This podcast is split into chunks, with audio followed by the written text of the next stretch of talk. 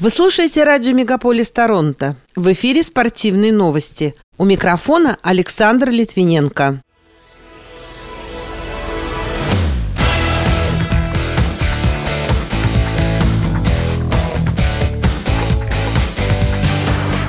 Райан Хаска стал главным тренером Калгари Флеймс. Женская сборная Канады по баскетболу на колясках обыграла Бразилию на чемпионате мира в Дубае. Российская теннисистка Алина Корнеева стала победительницей юниорского Ролан Гарос в Париже. Бивол оценил шанс провести реванш с Альваресом, а Маслов назвал Литвинова лучшим игроком «Спартака» в сезоне 2022-2023.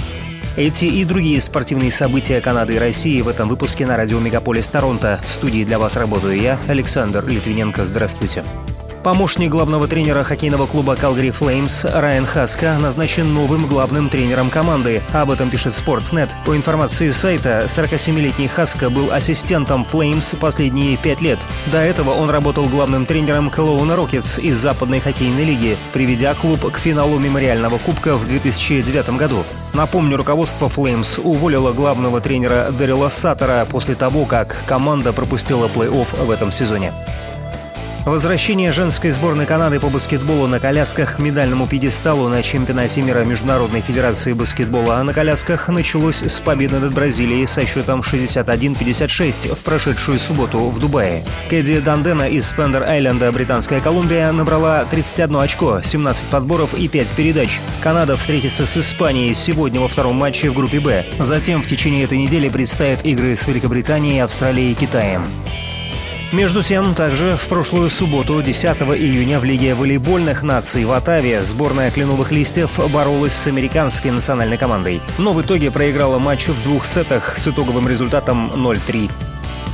Российская теннисистка Алина Корнеева обыграла перуанку Лусиану Перес Алакрон в финальном матче юниорского Ролан Гарос, который прошел в минувшую субботу в Париже. Встреча завершилась со счетом 7-6, 6-3. В первой партии Корнеева отыграла 4 сетбола. Перес Алакрон в четвертьфинале и полуфинале обыграла россияна Калевтину Ибрагимову и Анастасию Гурьеву соответственно.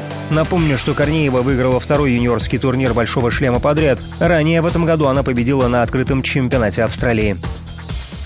Российский боксер Дмитрий Бивол оценил шанс провести реванш с мексиканцем Саулем Альваресом. Об этом пишет интернет-ресурс Boxing News 24. По данным издания, на данный момент Бивол не ведет переговоров со своим оппонентом и в целом оценивает вероятность встречи с ним в сентябре этого года как нулевую. 7 мая минувшего года Бивол оказался сильнее Альвареса в поединке за пояс чемпиона мира по версии Всемирной боксерской ассоциации в полутяжелом весе. После мексиканец вызвал россиянина на реванш. Бивол выразил выразил готовность спуститься из полутяжелого веса во второй средний, чтобы побороться за четыре чемпионских пояса, которые удерживает Альварес, однако тот выступил против такого боя. Международный союз конькобежцев признал, что отсутствие российских фигуристов на соревнованиях существенно сказывается на финансировании и доходах организации. Это следует из документов аудиторов за прошлый год, опубликованных на сайте организации. Одно из самых существенных негативных влияний в отчете о прибылях и убытках в размере около 1 миллиона швейцарских франков будет замечено в течение текущего года. Победительница общего зачета Кубка Содружества по биатлону прошлого сезона Динара Олимбекова-Смольская объявила, что они с супругом Антоном Смольским ждут ребенка. Это значит, что 27-летняя олимпийская чемпионка пропустит как минимум следующий сезон. Учитывая, что шансов для допуска сборной Беларуси и России на Кубок мира совсем немного, то перерыв в карьере ради пополнения семейства представляется вполне логичным. Об этом пишет издание «Спортэкспресс». Белоруска Алена Дубицкая и россиянин Максим Афонин стали победителями турнира по толканию ядра под названием «Праздник силы» в Москве. Результат Дубицкой 18,95 метра. Второй стала ее соотечественница Елена Трус. Третий – россиянка Снежана Трофимец. Афонин толкнул ядро на 27 метра. Второе место занял Константин Лядусов, третье – Александр Лесной.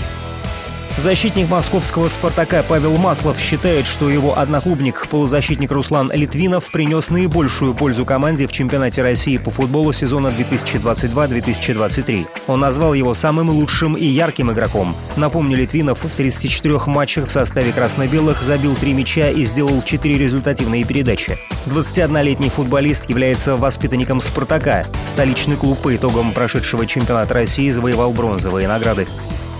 Эксперты в области фитнеса рекомендуют в жаркую погоду перенести уличные тренировки на утренние часы и снизить нагрузки. Это поможет организму взбодриться и лучше усваивать информацию в течение всего дня. Идеальным временем для этого считается окно с 6 до 8 часов. Лучше всего выбрать ближайший парк или сквер. При этом не стоит забывать и про употребление воды. Она поможет восстановить силы.